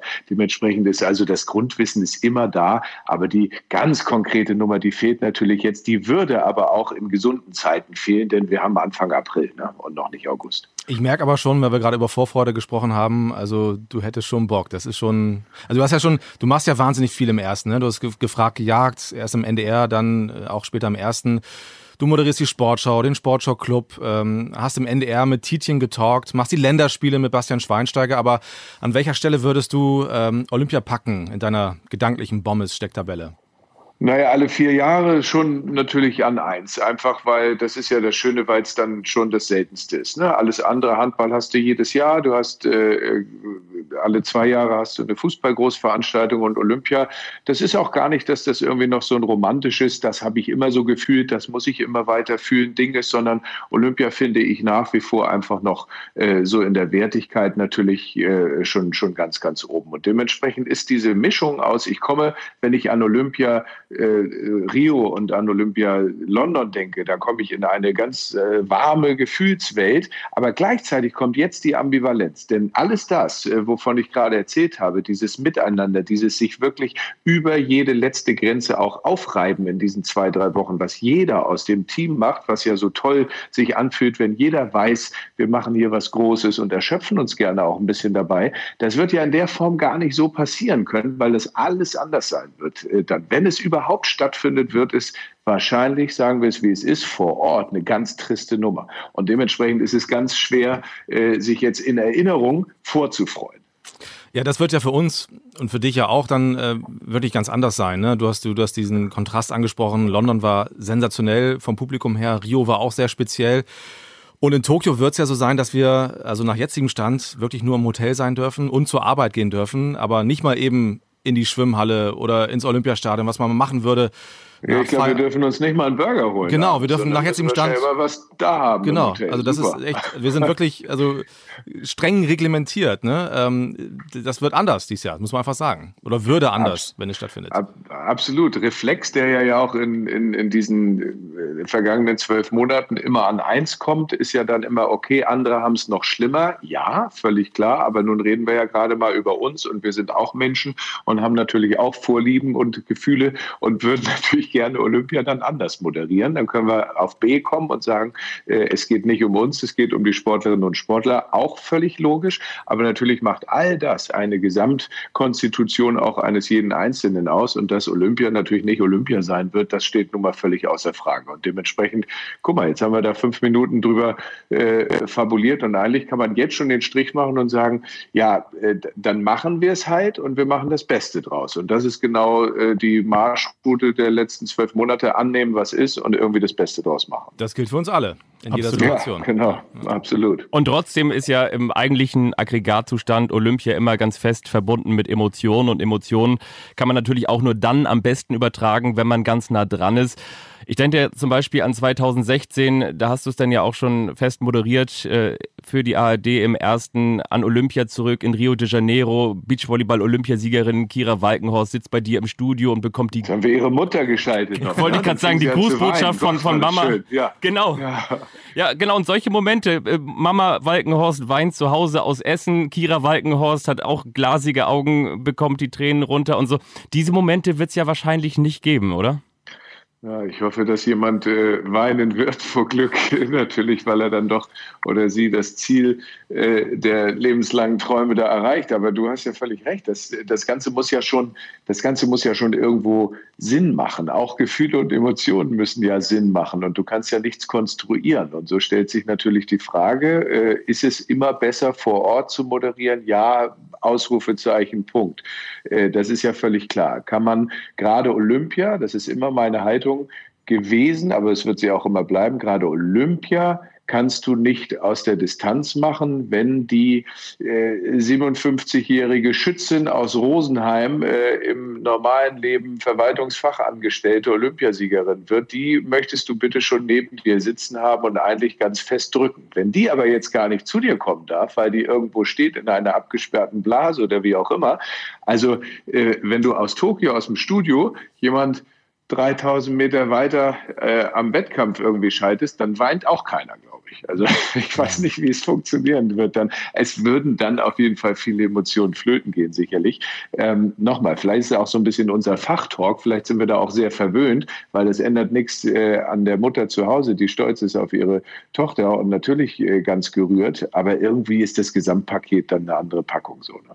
Glaube ich aber auch tatsächlich in jedem Fall, weil ich glaube, das ist ja auch für die ZuschauerInnen das ganz Besondere, dass man auch sagt, so Olympia hat auch diesen, diesen Flair oder so ähnlich wie manche auch sagen, ich schaue Fußball nur dann äh, bei Europa- oder Weltmeisterschaften, sagen viele, ich schaue mir eben aber auch nur die Schützin an bei Olympia und ich glaube, deshalb ist es auch so wichtig, dass man von vor Ort diese Emotion dann auch überträgt und katalysiert. Ja, das glaube ich ist ein ganz wichtiger Punkt, denn äh, da kann sich, glaube ich, keiner von freisprechen, äh, dass natürlich dieses gesamte Event ist etwas, was diese vielen Sportarten außerhalb derjenigen, die wir permanent übertragen, so in den Fokus rückt. Und das Ganze hat schon dann mit vollen Tribünen und mit Jubel und mit Emotionen und mit ganz nah rankommen auch zu tun. Ne? Und äh, das ist ja dann auch die Frage, wie die Möglichkeiten sein werden. Werden wir mit unseren eigenen Reportern und Kameraleuten, werden wir da so nah rankommen, wie es uns immer ausgezeichnet hat, dass wir jemand über einen Wettkampf auch wirklich begleiten? Oder gibt es dann halt die Bilder, die alle kriegen? Und dann ist aber, um bei dem Beispiel zu bleiben, dann ist unsere Schützin eine von, eine von äh, 40 vielleicht. Ne? Mhm. Ne? Und äh, das, haben wir, das haben wir immer gerne anders gemacht.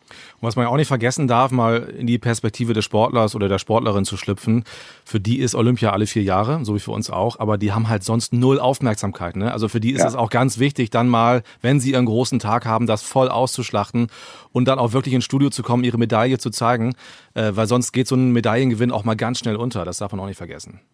Total. Und da muss ich sagen, da habe ich richtig, also mit denen, äh, mit denen ich da jetzt so drüber spreche, da habe ich richtig Respekt, weil da zeigt sich mal wieder, da geht es schon um die Sache auch in erster Linie. Ne? Also, dass die alle äh, äh, da ein großes Glas Wasser im ansonsten köstlichen Wein haben, ist ja völlig klar. Wenn sie wissen, dann äh, rennen wir da vor leeren oder deutlich weniger besuchten Ringen durch die Gegend oder machen unser Ding. Aber sie sagen trotzdem, also ich weiß nicht, wie, es euch da begegnet, aber sie sorgen trotzdem, auf jeden Fall machen. Das ist unser Ding und wir haben immer davon geträumt. Und dann ist es genau diese Maßgabe. Dann werden wir unter veränderten Bedingungen das Beste daraus machen. Denn wenn wir in dieses Hadern kommen und nur an die äh, 80.000 im Londoner Olympiastadion von 2012 immer denken, dann machen wir uns, glaube ich, verrückt. Also das ist einfach nicht so. das ist, ist einfach äh, eine, eine andere Zeit jetzt. Das ist ja aber eine wahnsinnig große Herausforderung, nicht an das zu denken, was eigentlich hätte sein können, was jede und jeder verdient gehabt hätte hätte, sondern zu akzeptieren, dass es nicht so ist gerade. Das finde ich schon echt schwer, aber die, die das so schaffen, das äh, ist, ist klasse. Ja, den Eindruck habe ich auch. Und wir haben ja natürlich jetzt einfach auch schon ein Jahr das Ganze ähm, erleben müssen. So, das kommt ja nicht von jetzt auf gleich. Äh, ja. Ich glaube, an den Gedanken hat sich inzwischen jeder gewöhnt, dass es eben andere Spiele werden. Und ich glaube auch, also das ist mein Eindruck, die meisten sagen oder eigentlich alle, mit denen ich spreche, selbst wenn es ohne Zuschauer ist, trotzdem sind es noch Olympische Spiele und der sportliche Wert ist derselbe. Ja, Absolut. Also ich, äh, es ist schon, es ist etwas auf jeden Fall, äh, wo man sich dann äh, doch deutlich mehr Gedanken drum gemacht hat. Da hätte ja nie jemand gedacht, dass man sich da mal äh, Gedanken drum macht. Es gehörte immer untrennbar dazu. In jedem Rückblick, in jedem schönen Film äh, sind das diese berühmten Bilder für die Ewigkeit. Die werden sicherlich bleiben bei jedem Olympiasieg, aber schon halt anders, ne? deutlich leiser. In jedem Fall. Und trotzdem gab es sie und auch, und ähm, weil sie so schön waren, wollen wir sie natürlich auch nochmal ähm, thematisieren. Und sie stehen ja auch unmittelbar im Zusammenhang mit deinem Olympiastart. Deine ersten Olympischen Spiele waren 2012. Da hast du noch nicht moderiert, sondern Gerd Delling und Michael Antwerpes. Du hast ja. das Olympiatelegramm stündlich präsentiert, also quasi ja. so, so ein News-Update kann man auch sagen. Und das war wahrscheinlich auch gleich äh, ab ins kalte Wasser, also vor allen Dingen dann stündlich immer am Start zu sein. Und es gibt diese Geschichte, möchte ich gerne dich nochmal drauf ansprechen, dass du eine ziemliche Krawatte am Anfang noch hattest, ne? ja, ich, wurde, ich wurde ja schnell Telegram Sam genannt damals. Ich war ja, das muss ich aber sagen, ich war der, der, äh, früher hat man ja über Franz Beckenbauer immer äh, respektvoll gesagt, ein Musterprofi, um 11 Uhr der Erste auf dem Trainingsplatz und um 14 Uhr der Letzte, der geht. Bei mir war das in London aber wirklich so, morgens rein und dann haben wir ab der ersten Stunde bis äh, in die letzte Zusammenfassung, also wirklich äh, 15, 16 Stunden durch, haben wir ja jede Stunde dieses dieses Telegramm gemacht. So. Und äh, das war auf der einen Seite lustig, weil Michael Antwerpes äh, jeden Tag fragte, ob ich eigentlich untenrum angezogen sei, weil ich war wie die Tagesschausprecher immer hinter so einem großen Tisch da versteckt. War ich, war okay. ich sogar anständig. Könnte ich euch von den Tagesschau-Leuten andere Sachen erzählen. Und ich dachte natürlich, äh, Mensch, Olympia ist das Größte überhaupt und äh, da mache ich mich natürlich schick und hatte dann an den ersten Tagen stand ich da, äh, sehr wohlfeil ausgesucht mit Krawatte im Anzug und irgendwann kam der Sportchef des Bayerischen Rundfunks mal an mir vorbei und knuffte mich so ein bisschen und sagte, ja, machst du echt gut, aber die Krawatte geht gar nicht. und äh, dann dachte ich, naja, wenn das die Art und Weise ist, wie wir hier miteinander umgehen im Team, dann lasse ich die aber noch mal drei Tage an, bevor ich wechsle. Und dann merkte ich aber selbst, okay, ich könnte vielleicht auch ein klein bisschen lockerer das Ganze machen. Es war wunderbar. Es hat so einen Spaß gemacht, da jede Stunde zu stehen. Also das war, das war richtig toll. Das war eine, ist eine ganz tolle Erinnerung. Erinnerst du dich noch an die Emotionen so? Wie war das erste Olympia für dich? Ich meine, London war wirklich sehr besonders, ne? Mit der, mit der Atmosphäre so. Ähm, ich weiß nicht, wie weit du das mitbekommen konntest. Aber wie war deine Olympiapremiere für dich persönlich? Äh, London wird für mich insofern äh, immer ganz oben bleiben, weil ich da die Möglichkeit hatte, an den Nicht-ARD-Tagen aufgrund meiner Tätigkeit auch mal ein bisschen links und rechts zu gucken halt. Ne? Das ist äh, 2016 in Rio eine ganz andere Geschichte gewesen. Äh, da habe ich den äh, ZDF-Tag, äh, an dem wir nicht gesendet haben, auf jeden Fall nicht im linearen Fernsehen, habe ich ja den ganzen Bums für den übernächsten Tag wieder vorbereitet. Und das war eigentlich fast noch der anstrengendere. Ne? Also da kann ich mich dran erinnern, dass ich am Ende Ende der Olympischen Spiele, ich glaube, das war am letzten oder am vorletzten Tag, habe ich zum Fahrer gesagt, würden Sie mal einmal so nett sein, mich an diese Copacabana fahren. Ich möchte zumindest einmal wissen, dass es sie hier wirklich gibt und ein eigenes Foto machen und nicht immer die von irgendwelchen äh, äh, Blättern hier nehmen. Äh, da war überhaupt gar keine Möglichkeit, irgendwas anderes zu machen. Und in London war das anders. Da hatte ich so ein bisschen andere Möglichkeiten und konnte mal zum Hockey, bin mal zum Tennis, bin mein Lebenstraum, da bin raus nach Wimbledon gefahren. Noch, das war längst noch vor den Spielen. Spielen, zwei, drei Tage davor. Also das war, da habe ich schon deutlich mehr aufsaugen und atmen können. 2016 ist dann eigentlich eher das gewesen, was in Tokio dann auch blühen würde. Das war dann Schlafen, äh, Tippen, äh, Moderieren, Schlafen, Tippen, Moderieren, zwischendurch Essen dann. Ne? Und äh, damals kein, was war das? Kein Zika-Virus kriegen. Das war, glaube ich, ja. Rio damals. Das ne? war Rio und ähm, dann doch kein großes Thema vor Ort, aber im Vorfeld. Wahnsinn, gar nicht, ne? Ja. ja. Nee, aber das ist ja auch das, was Olympia ausmacht. Ich hatte es vorhin schon mal gesehen, wenn du siehst, wie unsere ganze Gruppe dann aus der ARD, aus allen äh, Herren Bundesländern zusammenkommt, da wirklich äh, äh, so so engagiert zu Werke geht, jetzt ja noch in den letzten Jahren äh, mit den Nichtsendetagen im Livestream. Also da gehen die Leute wirklich gebückt und gebuckelt nach Hause nach drei Wochen. Dann bräuchte sie eigentlich erstmal eine Weile frei, aber dann geht ja meistens schon äh, dann die, die Bundesliga wieder los. Also es ist schon wahnsinnig anstrengend, aber das ist ja, so ticke ich und tickte ich immer als Leistungssportler, das ist aber ja das Erfüllendste, wenn du in der Gemeinschaft dann halt äh, äh, leistest und äh, da gibt's ja dann, da gibt's ja dann kaum Erschöpfung. Das ist, das ist echt toll. Total. Da funktioniert man. Es ist ein Riesenerlebnis, aber man darf echt nicht vergessen, es ist wahnsinnig anstrengend auf Dauer. Dauer. Also das sind dann äh, gut zwei Wochen, das, das haut schon rein. Ähm, ich, ja. ich erinnere mich auch an 2012, da hast du dann in Hamburg ähm, den Empfang der MS Deutschland äh, begleiten dürfen als Moderator der ja so ein bisschen in die Schlagzeilen geraten ist, weil ähm, vor Ort, äh, an Bord so ein bisschen was passiert sein soll. Ich habe noch so das Gefühl, die, die Augen waren ziemlich klein von den Menschen, die da runtergekommen sind vom Schiff. Stimmt, stimmt. Das ist äh, und und äh, das ist ganz interessant. Meine Erinnerung ist immer London vor Ort. Alles danach ist irgendwie gar nicht mehr so präsent. Aber äh, dieser dieser Willkommenstag, der war überragend. Es war ein Traumwetter. Ich glaube, wir standen ab morgens schon irgendwie auf so einer Bühne am Hafen in Hamburg und irgendwann kamen sie da. Also es war jetzt nicht die Dimension der Fußballweltmeister am Brandenburger Tor äh, nach, nach der WM 2014, aber als dann das Schiff kam äh, und die da alle runter taumelten, da waren sie sicherlich nicht seekrank, glaube ich. Äh, die hatten äh, aber einen leicht unsicheren Gang und äh, ich möchte da nochmal betonen, nicht nur Hockey hatte eine brüchige Stimme, also das zog sich eigentlich durch alle Sportarten. Aber sie hatten Seegang, das kann man schon so sagen. es war wirklich fantastisch, aber auch da ist es natürlich, ja, einfach da in die Augen zu blicken. Ich kann mich an Erik Johannesen noch, den Ruderer, erinnern, der kam da runter, staatsmännisch und saß abends sogar noch beim NDR Fernsehen im Hamburg-Journal Journal und äh, gab mir noch das nächste Interview und erzählte fleißig nochmal alles, was wir am Vormittag auch schon besprochen hatten. Und irgendwann durfte er ins Bett, glaube ich. Dann. Und äh, ist nicht zurückgerudert. nee, in, in, keiner Art und Weise. Nee, ganz toll. Ich, du schwärmst von Olympia und hast gerade selber von deinen beruflichen Erfahrungen erzählt. Ich nehme an, du warst schon von klein auf fasziniert von dieser Veranstaltung. Gibt es so ein Olympiamoment, der sich so festgebrannt hat, an dem, worüber du jetzt sagen würdest, das ist so der Olympiamoment, der dir immer in Erinnerung geblieben ist?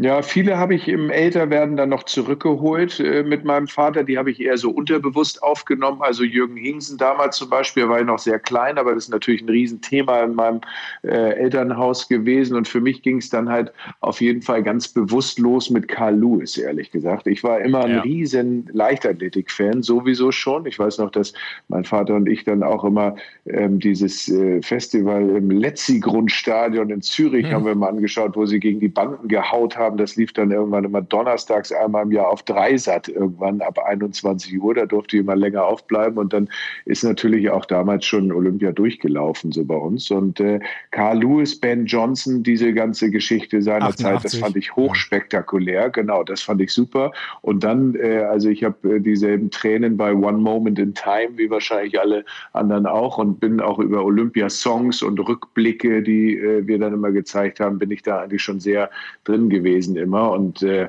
ja gut, da kannst du natürlich jetzt jeden, jeden Film kannst du jetzt nacherzählen von dem äh, von, von Ali mit der Fackel von äh, Florence Griffith Joyner damals oder Sydney auch dann, dann ja. Cathy Freeman. Also das sind natürlich unfassbare Dinger gewesen. Gleichzeitig auch dann immer wie der Schwimmer, dessen Namen ich jetzt nicht mehr habe, der dann, glaube ich, hier anderthalb Stunden nach den anderen da immer noch schwamm. Ja, das ja. sind natürlich Sensationsmomente immer gewesen. Ne? Den Namen hast du nicht mehr präsent, das enttäuscht mich. Ja, du, du ja sicherlich. Nee, ich auch nicht. Aber ich habe noch immer noch, ich kann immer noch, ich verbinde immer noch die Musiken mit den Spielen. Ja, also stimmt. Ja, ich, total. Also die ARD und ZDF-Songs und so und auch die Songs, die dann vor Ort liefen, das habe ich immer noch total präsent und kann auch Super, dieses ne? Gefühl immer sofort wieder hervorholen, so äh, mit Sydney, ähm, so und das ist schon das ist, waren schon besondere Zeiten immer. Also Ben Johnson war ein persönlicher Feind damals von mir, muss ich sagen. Also das, äh, das war wirklich, das hat mich sehr berührt. Und das natürlich der größte für mich immer, Boris Becker, dass der dann ausgerechnet mich mit Michael Stich dann 92 auch noch im Doppel äh, so funktionierte und dass sie sich tatsächlich äh, ehrlich, ehrlich lachend und freundend in die Arme gefallen sind nach dem Olympiasieg. Das fand ich auch sehr berührend. Ja, Wir hatten hier auch mal Michael Stich im Sportschau Olympia Podcast. Das hat er uns auch noch mal genauso erzählt. Also die hatten ja wirklich, muss man ja auch ganz ehrlich und offen sagen, so viel miteinander nicht zu tun und waren nicht so sehr gleich. Aber das war wirklich ein Moment, der beide fest verbunden hat und auch noch tief verankert ist. Und ist ja auch im Endeffekt äh, etwas, was dann auch nochmal über Zweckgemeinschaft hinausging, denn das hat Boris Becker ja gerade was Davis Cup oder für Deutschland antreten immer so ausgezeichnet. Das hat er ja in der Einzelsportart so wahnsinnig geliebt und Michael Stich war ja auch ein Wettkämpfer vor dem Herrn oder ist es immer noch und dementsprechend matchte das, wie man heute sagen würde, natürlich super damals und das ist ja auch wieder etwas ähm, und da können wir über jede Eröffnungs- und Schlussfeier natürlich sprechen. Also das war London vor allem, weil die haben wir dann zusammen uns angeschaut in so einem Pub damals nach wirklich getaner Arbeit. Da fällt dann schon einiges ab. Und wie muss das dann erst als Sportler oder Sportlerin sein, wenn du wirklich für deine Farben da irgendwo hinreist und dein Land vertrittst? Ne? Also ich finde, dass so etwas immer in, äh, in Relation gesetzt werden muss. Wenn wir auch jetzt über Teilnahme ja, nein, über Impfen ja, nein, wenn wir darüber diskutieren, dann bitte immer wirklich im Dialog, ähm, respektvoll und offen und interessiert. Das ist ja etwas, was zum Beispiel, was Olympiabewerbung Hamburg, das äh, haben wir ja schon gemerkt, äh, so wie die Zeiten sich in den letzten Jahren dann ja auch nochmal verändert haben, wie äh, das in der Gesellschaft auch auf die Füße fliegen kann, wenn wir uns von aktuellen Stimmungen da leiten lassen, was für eine verbindende Kraft der Sport hat. Das, äh, da sind Boris Becker und Michael Stich noch dann das kleinste Beispiel. Mhm. Da gebe ich dir recht. Äh, sag mal, Ben Johnson war dein Feind, weil du enttäuscht warst damals von ihm. Also wir müssen es einmal für die, für die etwas jüngeren äh, Zuhörer noch sagen. Ben Johnson hat 88 das Finale von Seoul gewonnen, war aber gedopt. Hat man im Nachhinein herausgefunden und deswegen hat Carl Lewis dann Gold gewonnen. Er war schon vor dem, äh, äh, vor der Enthüllung des Dopens war er mein Feind, weil er einfach gegen Carl Lewis gewonnen hat. Also. Und ich war zwölf Jahre alt und da hat man dann auch noch mal Feinde, wenn die den Lieblingsleichtathleten schlagen. Dass er das mit so einer Goldkette überhaupt machen konnte, war ein Rätsel für mich. Also ich dachte, damit ist er mindestens zwei Sekunden langsamer, war aber nicht so. Also du hast in Carl Lewis Bettwäsche geschlafen früher, ja? Na, so weit ging es dann doch nicht. Also es gab damals ja, da, da gab es damals doch andere. Okay. Jetzt wollen wir noch ein bisschen über die Zukunft sprechen und zwar über das, was ja dann wahrscheinlich, zumindest Stand jetzt, auf uns zukommen wird, und zwar die Olympischen Spiele von Tokio in Japan. Wir haben auch schon mal so ein bisschen das Studio angedeutet. Was weißt du darüber? Was wirst du ja über deinen Arbeitsplatz schon uns erzählen können? Also es ist äh, auf jeden Fall ein sehr, sehr schöner Standort und äh, wäre unter normalen äh, Bedingungen auch sehr, sehr, nah dran an Städten und dann auch olympischem Dorf und werden ähm, dementsprechend auch sehr kurze Wege, um dann alle Sportlerinnen und Sportler dann auch zu uns zu kriegen, was für die natürlich auch immer ähm, was wirklich Tolles ist. Auch die Medienzeiten haben sie ja verändert in den letzten 30, 40 Jahren. Keiner, äh, keiner hat mehr eine schlaflose Nacht, wenn er am nächsten Tag da einen Fernsehauftritt hat. Aber äh, das ist ja etwas, finde ich, was wir auch nicht vergessen dürfen bei ARD und ZDF während Olympia. Wenn da wirklich ein Land guckt, ist das schon wirklich toll, da auch im Olympiastudio zu sitzen und nochmal über seinen Wettkampf zu sprechen. So, das äh, erfahren wir auch immer noch eine große Wertschätzung von den Sportlern. Dementsprechend müssen wir gucken, ob das alles stattfinden kann wie vorhin schon angedeutet, das muss natürlich Sinn machen. Ne? Wenn wir da, äh, wenn wir nur in diesem Studio sein können, nur um dort zu sein, dann könnte man sich, um es mal jetzt etwas flapsig zu sagen, natürlich auch ähm, irgendwo eine, eine schöne Wand in ein anderes Studio machen und kann sich den ganzen Aufwand sparen. Das ist aber nicht Olympia und dementsprechend hoffe ich natürlich bis zuletzt, äh, dass das unter den Bedingungen, die dann sicher sein werden, da gehe ich von aus, dass wir da im Studio vor Ort sein können und ein bisschen äh, mehr Gefühl rüberbringen können, als wenn das aus Deutschland hier.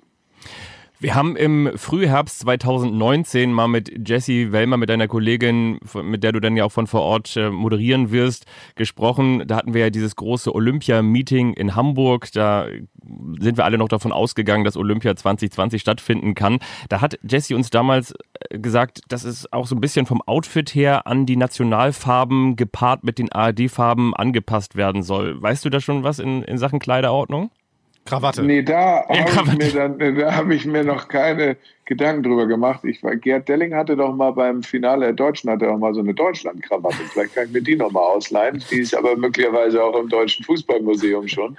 Ähm, dementsprechend, also so weit ist es jetzt noch nicht, dass ich mir über äh, meine Klamotte im äh, Ende Juli Gedanken gemacht habe. Sollte das äh, sollte ich da schwarz-gelb oder schwarz-rot-gold tragen müssen, da hätten wir möglicherweise einen Wegfall der Geschäftsgrundlage und dann müsste man doch jemand anders schicken vielleicht.